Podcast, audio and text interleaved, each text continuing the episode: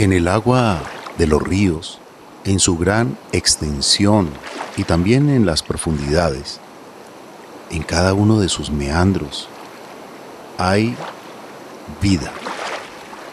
Maravillosos seres que limpian el río, que mantienen la salud del río, y entre ellos su ictofauna, maravillosos tesoros de muchas especies que habitan el río. Allí encuentran su comida, la salud, la reproducción, el amor, pero también a veces por la contaminación, porque no se cuidan las aguas de los ríos, pierden el oxígeno, pierden su hábitat y comienzan a escasear. Hoy vamos a reflexionar sobre este interesante tema, el estudio de los peces, y lo vamos a hacer con un biólogo con maestría y doctorado en biología. Él lleva muchos años trabajando y estudiando los peces. Es ictiólogo. Con nosotros, Armando Ortega. Estará en un instante. Nuestro oxígeno por todo el ar con Carlos Ramírez. Nuestro oxígeno. Bienvenidos a todas las personas que nos escuchan a través de la radio, a través de los archivos podcast y también a través de las diferentes emisoras. Bienvenidos y bienvenida, Marian. Carlos Alberto, muchas gracias. Un saludo cordial para usted y para todas las personas que nos escuchan. El primer paso en la vida profesional de alguien, pues es decidir qué quiere ser. ¿Qué desea que sea su profesión para el resto de la vida? Para muchos esta es una decisión muy difícil de tomar. Hay quienes no terminan sus carreras profesionales y se cambian a, a, otras carreras porque definitivamente no fue la decisión inicial lo esperado. Pero para otros, como es el caso de nuestro invitado, el biólogo Armando Ortega Lara, le fue muy fácil identificar qué era lo que le apasionaba. Y es que siempre supo que quería ser científico, esa era su gran vocación, y especialmente le entusiasmaban los peces de agua. Saludamos a nuestro invitado, al biólogo Armando Ortega. Bienvenido a nuestro oxígeno. Gracias, gracias por aceptar la invitación para hablar de los peces, de los peces en el río, de toda la vida que debemos cuidar desde las ciudades, cuando arrojamos muchas veces desechos por nuestros sifones, por las alcantarillas, estamos afectando la vida del río. Y usted es un estudioso al respecto. Le damos la cordial bienvenida. Hola, ¿cómo están todos? Eh, hola, Carlos Alberto. Hola, Marian. Muchas gracias por la invitación y gracias por eh, todas las personas que nos escuchan. Cuando somos niños, y bien lo decía Marian, la niñez marca muchos momentos de nuestra vida en el futuro. Los niños son el presente y son el futuro. Y cuando somos niños, a veces disfrutamos del río, vemos los peces en la transparencia del agua y entendemos la vida que hay allí y que hay que cuidar. Hablemos de usted, hablemos de su niñez, hablemos de las experiencias y hablemos de toda esta conexión maravillosa que, como bien lo decía Marían, a veces llega hasta ser profesionales. Usted, biólogo, hace su maestría en biología y no contento con ello también el doctorado en biología. Hablemos un poco de toda esta vida de estudio y al mismo tiempo de conexión desde la niñez con la naturaleza. Sí, eh, bueno, lo primero que yo el recuerdo más antiguo que tengo era cuando tenía seis años, que me le volé a mi madre. Yo soy de Popayán, en una ciudad donde los ríos son muy pequeños y todos están intervenidos. Y me fui persiguiendo a los muchachos grandes del barrio y llegué a un sitio donde había una quebrada y con un costal de fique, en esa época ya había una que se llamaba eh, Paquete del Cauca, capturé un pececito. Y eso para mí fue una cosa que me marcó para siempre. Ese pececito era, ahora ya sé cómo se llama, qué especie es, todo.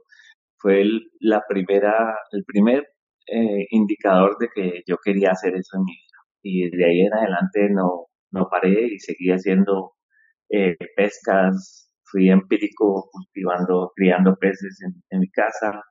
Eh, mi madre siempre me apoyó en eso desde pequeño, desde que tenía siete años.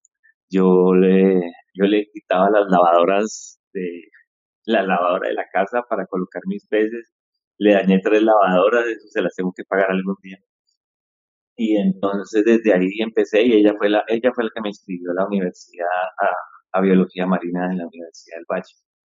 Obviamente cuando yo entré a la universidad ya pues ya tenía claro qué era lo que quería hacer, qué era lo que quería eh, estudiar, estudiar los peces. Y de ahí en adelante pues empecé a hacer eh, todo mi, mi trabajo de, de pregrado, fue con peces, con peces estuarinos, eh, intenté hacerlo con peces marinos, no pude ser marino de barcos marinos, eso es muy difícil, yo no entiendo cómo se pueden ir las personas 20 días al mar abierto. Para mí eso fue imposible, entonces empecé a ver el agua dulce como una posibilidad, me metí a estudiar peces de agua dulce, después hice mi maestría, hice una revisión de peces del río Magdalena y eh, hice mi doctorado ya haciendo una revisión de peces de una familia que se llama Pseudopimelodie en todo Sudamérica.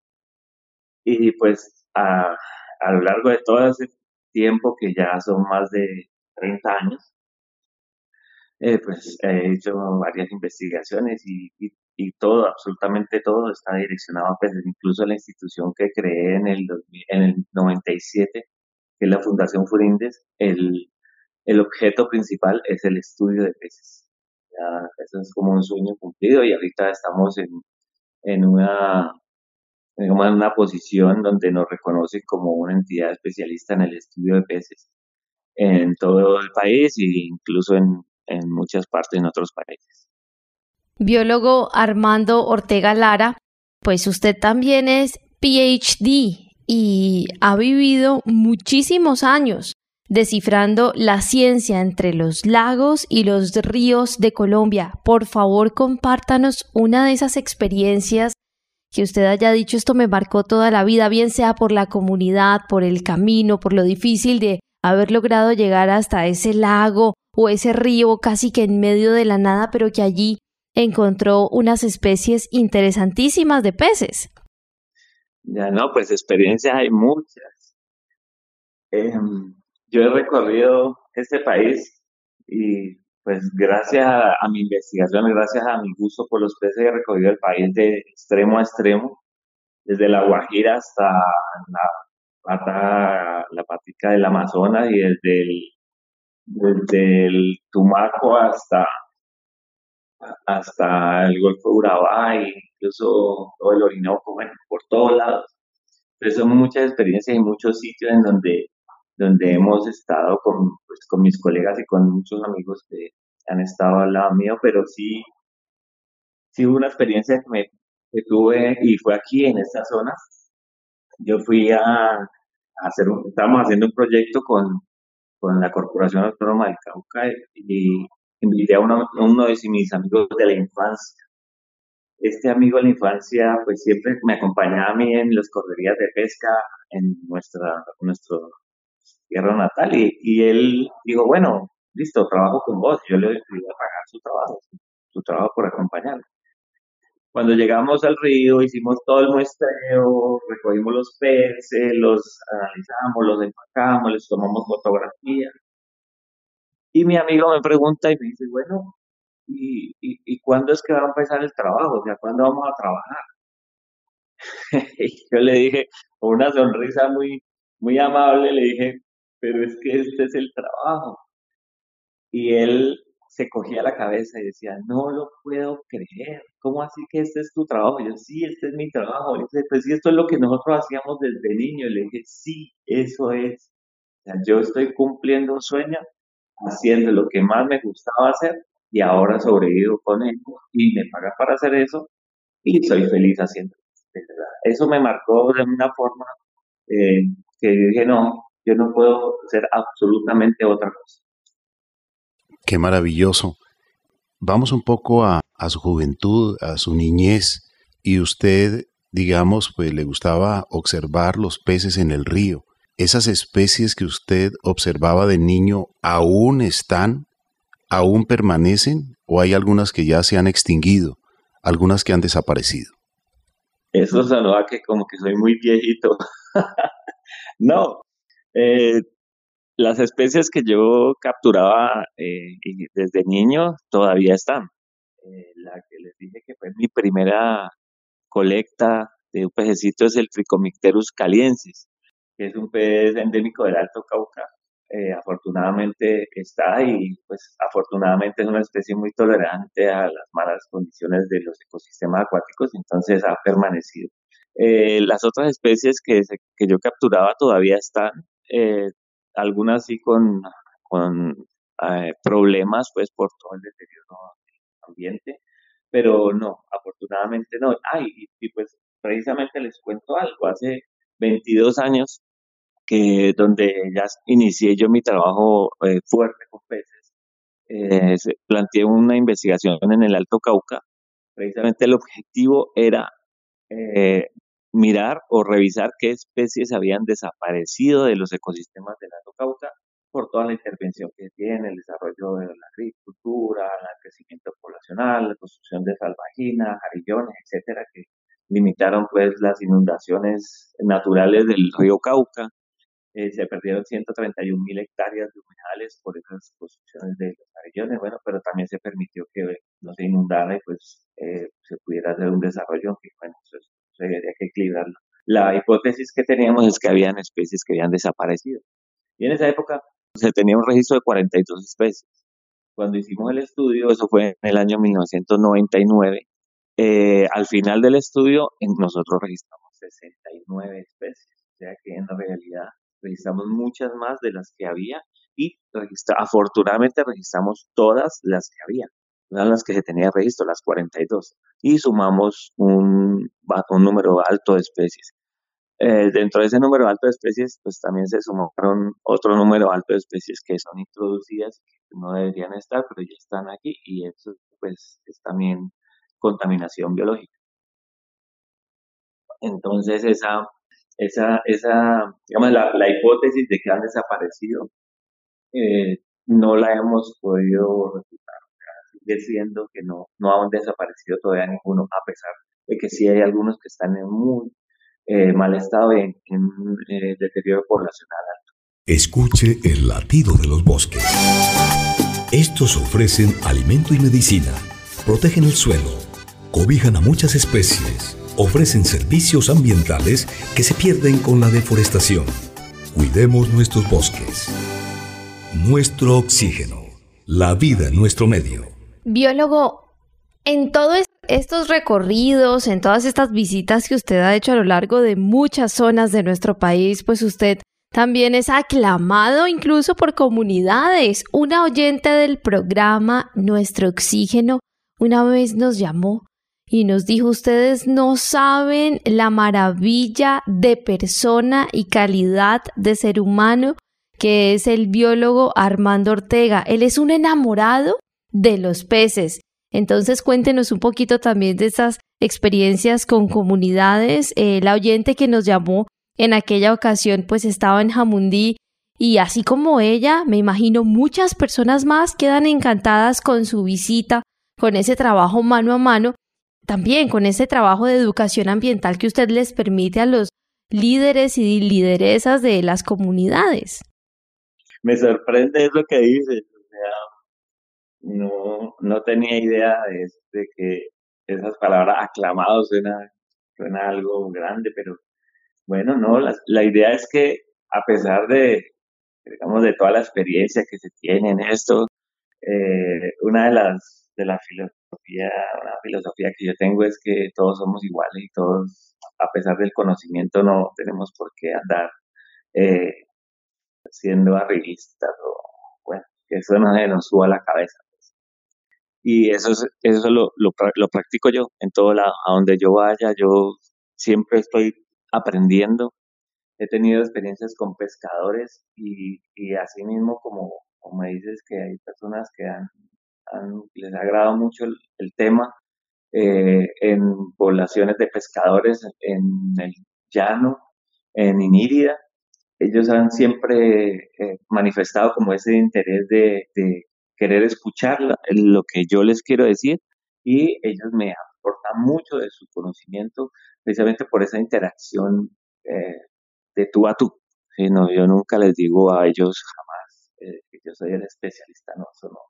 Ellos siempre se acercan y siempre compartimos, incluso hemos tenido sesiones de conversaciones de peces durante horas y horas hasta la madrugada y son felices. Y yo tengo amigos pescadores o amigos en todo el país que me escriben al WhatsApp y me dicen, mire, encontré este pez y yo con todo el gusto del mundo le digo, uy, qué chévere, vení, esto se llama así, ¿dónde lo colectaste? Bueno, y compartimos información.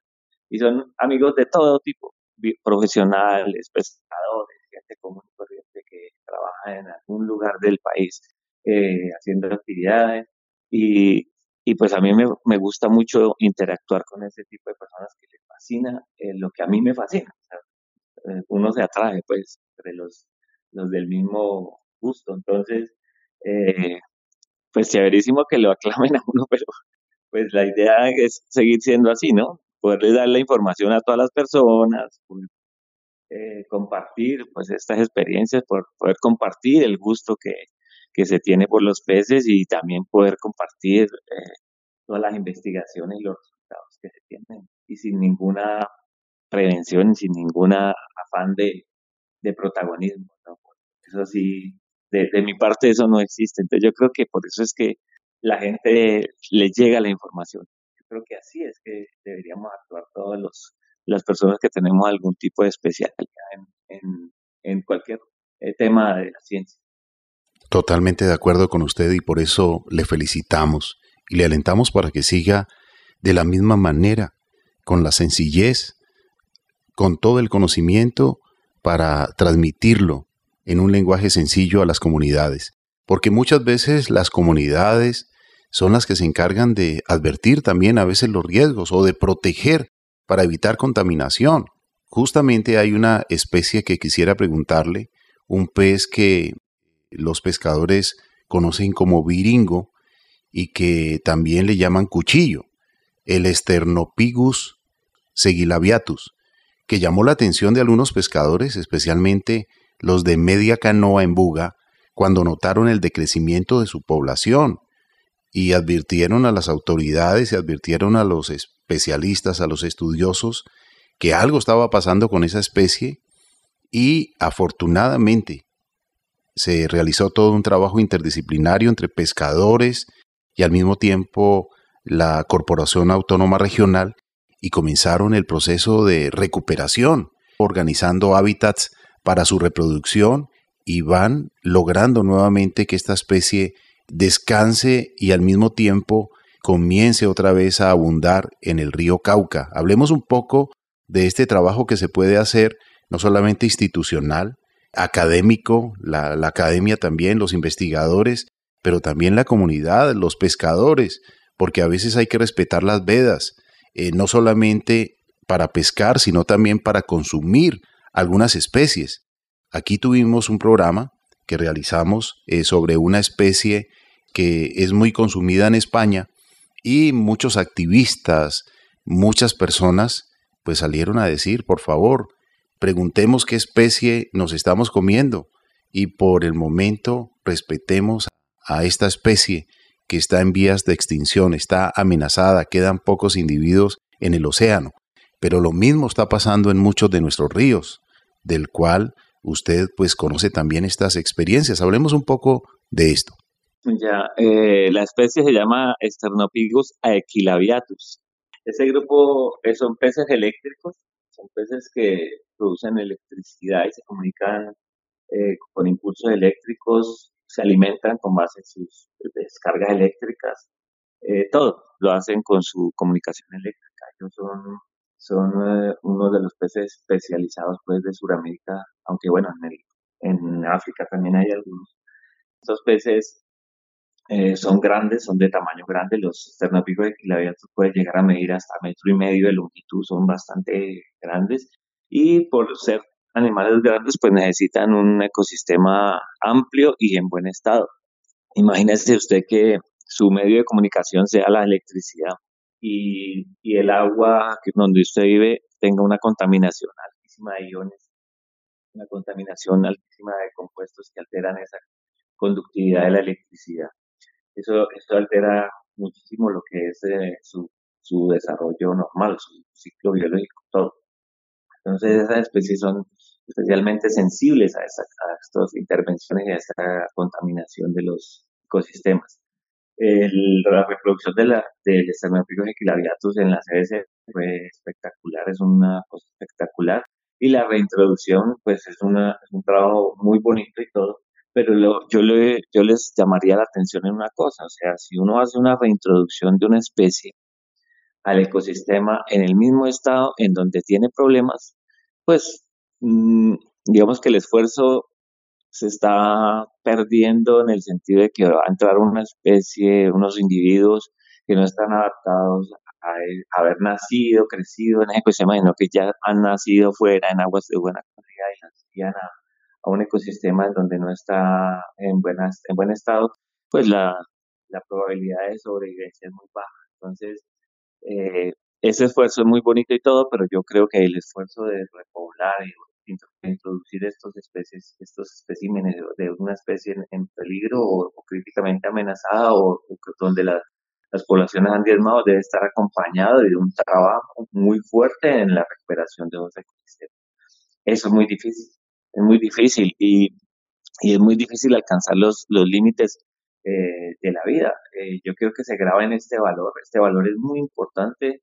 La vida no es posible por debajo de 3 miligramos de oxígeno, de oxígeno disuelto en el agua. O sea, si el, si el agua no tiene 3 eh, miligramos de oxígeno, como mínimo de oxígeno disuelto, no hay vida. Por debajo de eso no hay vida. O sea, sí, sí puede llegar a, bajar más, pero ya los, los organismos del agua naturalmente ya están afectados, tienen efectos gravísimos, incluso pues si baja a un nivel que es mortal, pues va a ser mortal, total. Eh, bueno, el esternopigo me parece un grupo muy bonito. ahorita en este momento, eh, aquí en mi laboratorio tengo estoy analizando unas especímenes del río San Juan, que es una especie hermana de este Sternopithecus, que es una especie nueva. Eh, vamos a, describir tres especies nuevas, una del río Botón, una del río San Juan y otra del río Dagua. Eh, yo creo que este año sale esa publicación y eso fue una sorpresa muy, muy linda porque se suponía que era una sola y no, no es una sola especie, son, son muchas especies, incluso pueden ser más de las que estamos describiendo. Faltaría profundizar un poquito más en la investigación. Biólogo, usted pues definitivamente ha hecho un gran trabajo y usted le ha aportado también al país en cuanto al tema de descubrimiento y registro de la diversidad de estos seres tan importantes, ¿no? Como son algunos peces. Cuéntenos un poquito de un hallazgo que haya realizado durante una expedición, algo que usted le haya sorprendido y que luego pues logró este gran registro. Uy, hay varios hay varios. Eh, el, último, el último hallazgo que hicimos con mis amigos fue un pez parásito, precisamente aquí en el, Alto Cauca, es un pez que come el mucus de la piel de los otros peces. Es un pez muy pequeño, tiene aproximadamente entre 2.5 y 3 centímetros, a 30 milímetros no pasa, ¿eh? y el ancho que tiene son 3 milímetros, o sea, es un animal muy pequeño. Eh, pero fue una gran sorpresa encontrarlo porque el grupo más cercano emparentado a él está en el sudeste de Brasil. O sea, haberlo encontrado acá en el Alto Cauca, en la zona transandina, y encontrar que su, digamos, su primo más cercano queda en el sudeste de Brasil, eso fue una cosa biográficamente muy interesante. Entonces estamos en el proceso de descripción, ya casi está terminado el artículo, el, nombre todavía no lo hemos puesto, estamos terminando la descripción, estamos terminando eh, todo el estudio morfológico y se hizo un estudio filogenético para ver a qué género pertenecía y resultó que es un género nuevo para la ciencia. No solo especie nueva para la ciencia, sino un género nuevo para la ciencia. Eso pues es un hallazgo importantísimo para la ictiología colombiana es uno de los hallazgos más importantes de los últimos años. A pesar de que eh, últimamente pues se tienen muchos hallazgos importantes, por ejemplo, eh, hemos registrado más o menos 28 especies nuevas de género poridoras, es uno de los grupos que se, utilizan como peces ornamentales, son muy populares como peces ornamentales, hay más o menos 28 especies nuevas para la ciencia, y de los de las peces de la familia Loricariide, que son las puchas, les conocemos como pucha o corronchos, también ya hay más o menos unas 8 o 9 especies nuevas para la ciencia que son utilizadas como peces ornamentales. O sea, a pesar de que no tienen nombre científico, están siendo comercializadas como peces ornamentales en otros países. Eso, esos, esos, digamos, son hallazgos que todavía están en proceso, pero el del pez, el, pez parásito, esto fue una cosa pues muy importante, muy interesante y como, como científico eso es como haber descubierto un nuevo río, un nuevo continente, una nueva isla, para que hagan una comparación. Felicitaciones, felicitaciones por la investigación, felicitaciones por los aportes a, a la ciencia. Definitivamente cuando hay amor por lo que se hace, pues realmente la misma naturaleza permite esos regalos, esas bendiciones.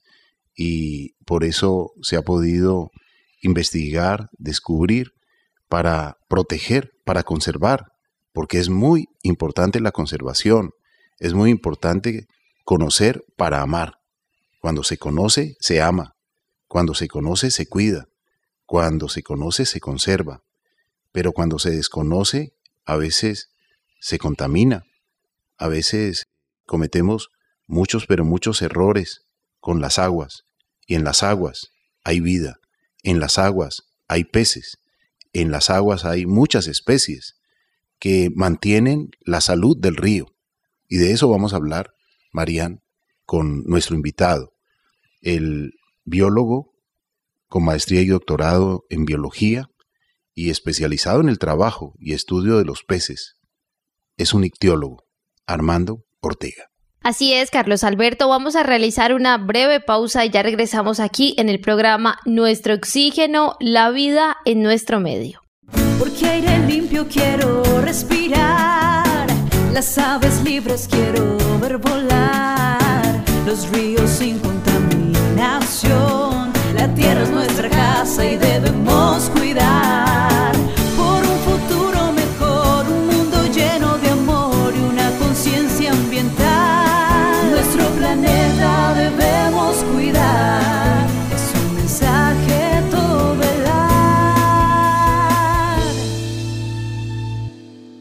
animales, bosques, agua, aire. Debemos valorar nuestros recursos naturales. Si todos lo sabemos, ¿por qué no lo hacemos? Nuestro oxígeno, nuestro oxígeno. Nuestro oxígeno promueve una clara conciencia. Continuamos con nuestro oxígeno, la vida en nuestro medio. Hoy estamos conociendo un poco sobre la vida que hay en los ríos, la maravillosa vida de los peces, seres que están cumpliendo una misión y que viven y respiran en el agua. Por lo tanto, debemos ser cuidadosos con lo que tiramos por los sifones de la casa, porque lamentablemente a veces lo que va por el sifón del lavaplatos, que va por el sifón de cualquier lugar de nuestro hogar. Si cambiamos el aceite de la motocicleta, del vehículo, no lo podemos tirar por el sifón. Un litro de aceite puede contaminar 5.000 litros de agua o más.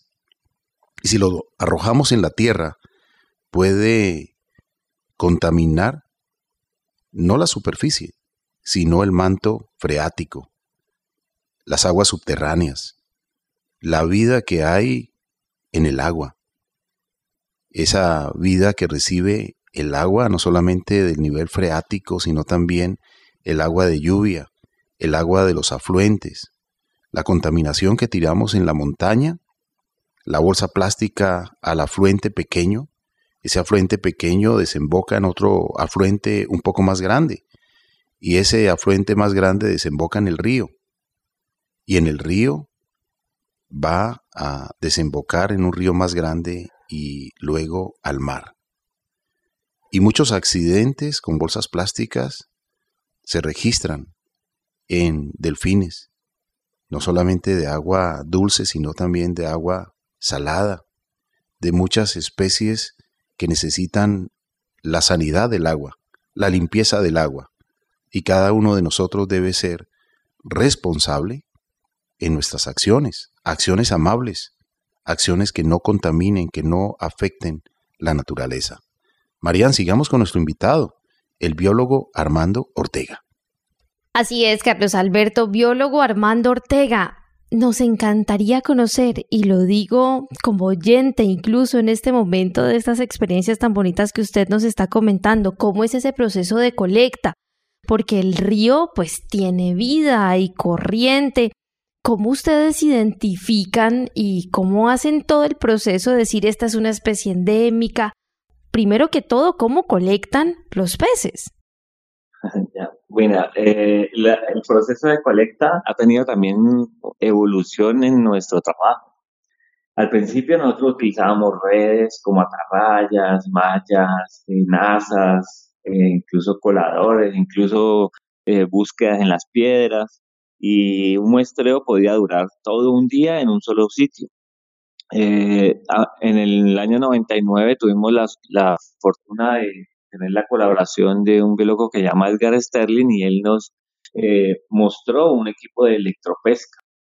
Eh, la gente cuando oye electropesca dice, es pesca con electricidad, entonces dicen, ay, no, no le hagan daño a los peces, por Dios, no le hagan daño. Entonces, eh, todos tienen como esa adversión hacia este equipo, pero este equipo, cuando nosotros lo conocimos, empezamos a aplicarlo y reemplazaba todos los otros artes de pesca absolutamente todos porque es un método que no es selectivo y además eh, lo que hace es crear un campo electromagnético en el agua que actúa como si fuera un imán. Entonces los peces son atraídos como si fuera, como si fuera un imán, o sea, si ellos están metidos debajo de un palo, debajo de una piedra, en medio de la vegetación, salen de allá y son atraídos por un, una NASA, que es un colador grande, que es el polo negativo, y el, el polo positivo es una parrilla metálica que está colocada en el agua. Esto lo que hace es un, un efecto de narcosis que por el que es corriente se llama galvanonarcosis. Los anestesia y ellos quedan eh, dormidos durante dos o tres minutos. Cuando uno deja de aplicar la electricidad, ellos vuelven y, y nada sin ningún problema. Eso lo que nos permitió fue precisamente, recuerden que les dije que habíamos encontrado de 42 especies a 69, precisamente porque ese método al ser tan, tan especial para la captura, logramos encontrar especímenes peces que no, no se habían registrado. Y muchos de esos peces, como dijo Carlos hace poco, si no, lo, los conocíamos, no sabemos que están ahí y no los vamos a conservar. Muchos de esos peces los encontramos y ahora ya sabemos que existen y son muy escasos, muy sensibles, tienen distribuciones muy restringidas por eso son, digamos, objetos de conservación importantes y que deberían salir de una vez. Entonces, gracias a este método de, colecta, que es un método que, que protege a los peces, los colecta, nosotros podemos incluso colectarlos, observarlos, fotografiarlos y devolverlos al agua. Se hizo una colecta una vez con una especie que se llama Ramdia guatemalensis, de una hembra ovada llena de huevos. Este animalito se llevó a, la, a la estación piscícola de Juga, los biólogos expertos en reproducción la indujeron a la reproducción con un macho y los, los huevitos nacieron viables y nacieron los alevinos. El problema quiere decir que la electricidad no le hizo absolutamente nada a los huevos que estaban ya dentro de la madre. Entonces, eh, este método ha permitido eh, los descubrimientos y precisamente esos descubrimientos, la mayoría se han convertido en especies endémicas, ya que tú nombraste la palabra endémica. Esas especies endémicas de acá del Alto Cauca que hemos encontrado son especies que por, de por sí, por la región tan pequeña, el área tan pequeña donde están habitando, ya implica que están en, en un riesgo de, de, peligro, peligro de extinción o en un riesgo de, bajar su población a un nivel irrecuperable. Entonces, eh, eso ha sido una de las cosas muy importantes. El equipo de electropesca, nosotros lo, lo diseñamos, lo rediseñamos, pues porque eso ya estaba inventado, no inventamos nada, simplemente adaptamos. Y ahorita en este momento ya tenemos un equipo muy avanzado, electrónico, con todas las medidas de protección, todo lo que implica pues manejar la electricidad en el agua y ha sido pues nuestro mejor, mejor aliado para el estudio de la diversidad para poder eh, ayudar a la conservación de los peces. Biólogo, hablemos también de los efectos que tiene la contaminación. Hace mucho hablábamos de los océanos y de la cantidad de, plástico y, y demás eh, contaminantes que tiene que incluso probablemente no conozcamos especies que habiten allí y quizá pues ya también estén desapareciendo sin ni siquiera ser conocidas. Podemos hacer una leve comparación con lo que está ocurriendo hoy con nuestros ríos, que están tan contaminados? Claro, claro que sí. Es más, esta contaminación eh, del mar, del océano, mucha de esa contaminación proviene de los ríos. O sea, los ríos que pasan por las grandes ciudades arrastran todos los desechos y esos desechos pues van a parar al mar. O sea, obviamente hay grandes contaminaciones de mar también, pero la, la fuente principal de esa contaminación, eh, sobre todo el plástico, son los ríos. Entonces, imagínense, si la fuente principal de contaminación del mar son los ríos, imagínense el río la situación que está. O sea, muchas veces nosotros no somos conscientes de qué está pasando con los ríos porque los vemos fluir y fluyen y fluyen y fluyen y no, no, no, no vemos qué es lo que está pasando abajo. Eso es una de las cosas que con todo este proceso que estamos haciendo con la fundación, en la Fundación Furindes, queremos que los peces sean más tenidos más en cuenta para, para todos los procesos de conservación y para todas las actividades de conservación que tienen las personas, porque hay muchos grupos de aves, hay muchos grupos de, de mamíferos, porque los mamíferos y las aves están ahí, nosotros las podemos ver, pero los peces no, los peces no sabemos. Incluso eh, hicimos un estudio de los peces urbanos eh, son los peces que habitan los ríos que cruzan las ciudades. Y hicimos unas preguntas a las personas y las personas, eh, del 80% de las personas que hablamos decían, no hay, no hay peces, no hay peces, no hay peces. Algunos decían, sí, ahí hay una, un gupicito o una otra cosa. Pero nadie sabe qué hay en realidad en esos ríos, porque todos asumen que eso es agua sucia, agua contaminada. Entonces, como es agua contaminada, pues como ya está contaminada, pues no importa si yo le echo otro, otra basura, otro contaminante, ya está contaminada. Entonces eso es lo que debemos llamar la atención, eh, que la gente entienda que toda acción que nosotros hagamos, eh, ya sea de aseo, ya sea de, diversión, ya sea de simplemente la vida diaria, implica a los ecosistemas acuáticos, porque al final todo eso va a ir al agua, todo absolutamente. Si nosotros fumamos, incluso el humo se eleva, después eh, por alguna lluvia vuelve y cae al piso de esos espacios correntía y llega al río. Entonces todo va a llegar al río. Y pues imagínense eh, la población como ha crecido últimamente, imagínense el, el, consumo como ha crecido últimamente. Hay demasiados productos de, de comercio y demasiados desechos de esos productos que llegan al río. Entonces, hay que, hay que llamar la atención a la gente. Ahí en esas aguas, así sean las de los ríos que pasan por las ciudades, hay vida, hay peces, y esos peces siguen luchando por sobrevivir. Eh, ahí hicimos unos muestreos aquí nomás en, en el río Meléndez, en medio de la ciudad de Cali, al lado de, de, de los apartamentos de multicentro, y nosotros registramos 18 especies de peces la primera vez, la segunda vez registramos 12, la tercera vez eh, nueve y esta última vez que fuimos registramos ocho especies. O sea que eh, aparentemente están disminuyendo y eso no es bueno. O sea, no es bueno porque es que el agua del río es la que se está deteriorando. Entonces, ese es un llamado de atención para que, a pesar de que los ríos de, los, de las ciudades ya están contaminados, no, no importa. Tenemos que seguir actuando por limpiarlos y por bajarle la contaminación porque hay hay pececitos que todavía luchan por sobrevivir. La radio, canal de expresión. Canal de comunicación que permite una fusión exacta entre magia y realidad. En la radio, nuestro oxígeno contribuye promoviendo una clara conciencia ambiental.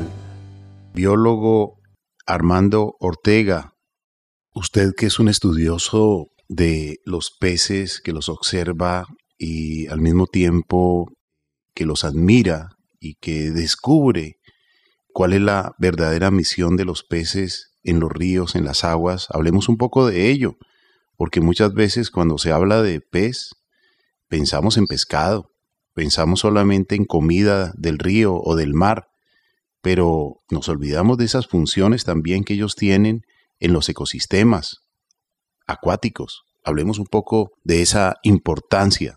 Ya, pues imagínate, eh, cuando uno ve las aves, uno ve aves pequeñas que son semilleras, hay otras aves que son comen insectos, hay otras aves que, que comen otras aves, predadores, hay aves que comen ratones, hay aves que interactúan. Esas, todas esas redes son la, red trófica que existe alrededor de, de estos vertebrados y, hay vertebrados mm, grandes que comen a las aves, todos están interactuando en, en la naturaleza.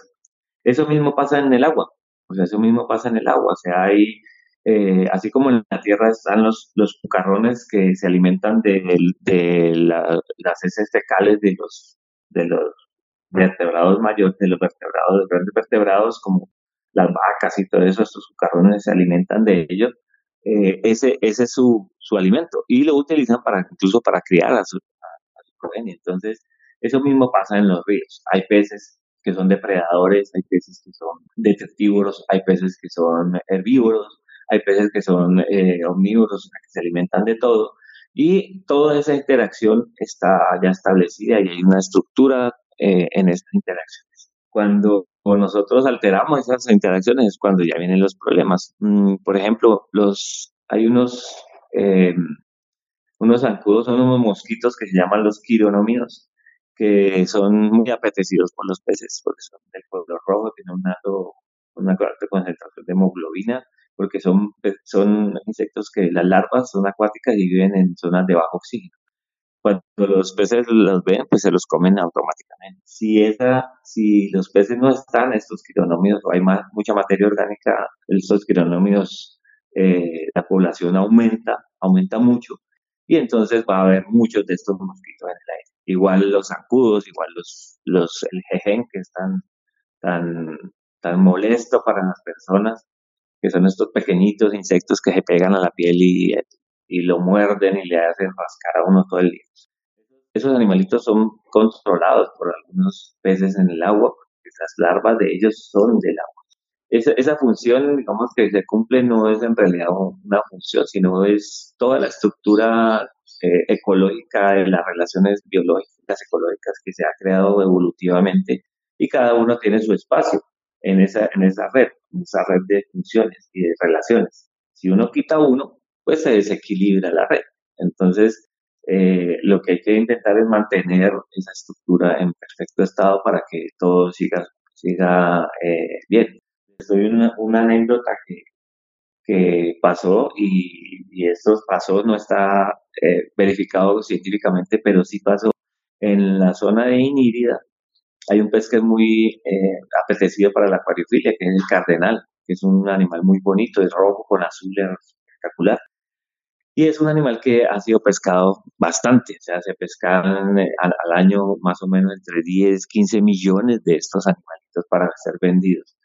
Eh, los pescadores han pescado tanto a este animal que ahora escasea, ahora ya no hay. Y las personas están sufriendo de invasión de mosquitos en las comunidades. ¿Por qué? Porque ya no están esos peces que eran los que se comían las larvas de estos mosquitos, ahora los mosquitos están eh, pululando, hay unas poblaciones gigantescas y ellos son los que están sufriendo. Entonces, es un ejemplo de ese desequilibrio, de todas esas relaciones ecológicas, relaciones biológicas que nosotros no deberíamos romper y que si la rompemos, pues pagaremos, incluso nosotros somos víctimas de nuestro propio invento. Así es, biólogo Armando Ortega Lara, gracias por habernos acompañado en este programa. Gracias por sus reflexiones. A nuestros oyentes también les agradecemos y les recordamos las redes sociales, Facebook, nuestro oxígeno oficial, Gaia Tierra Viva, portales web www.nuestrooxígeno.com, www.gaiatierraviva.com, donde pueden escuchar nuevamente este programa en www.cariradio.co y recuerden, que también nos pueden contactar a través del WhatsApp al 316-830-6307. Todas las canciones que escuchan en este programa son del grupo musical Pa' Vivir Contento. Los invitamos para que vayan a YouTube y escriban en el buscador Grupo Musical Pa' Vivir Contento y se suscriban, que se realizan constantemente nuevos lanzamientos de canciones que nos inspiran para ser mejores seres humanos y cuidar nuestro planeta.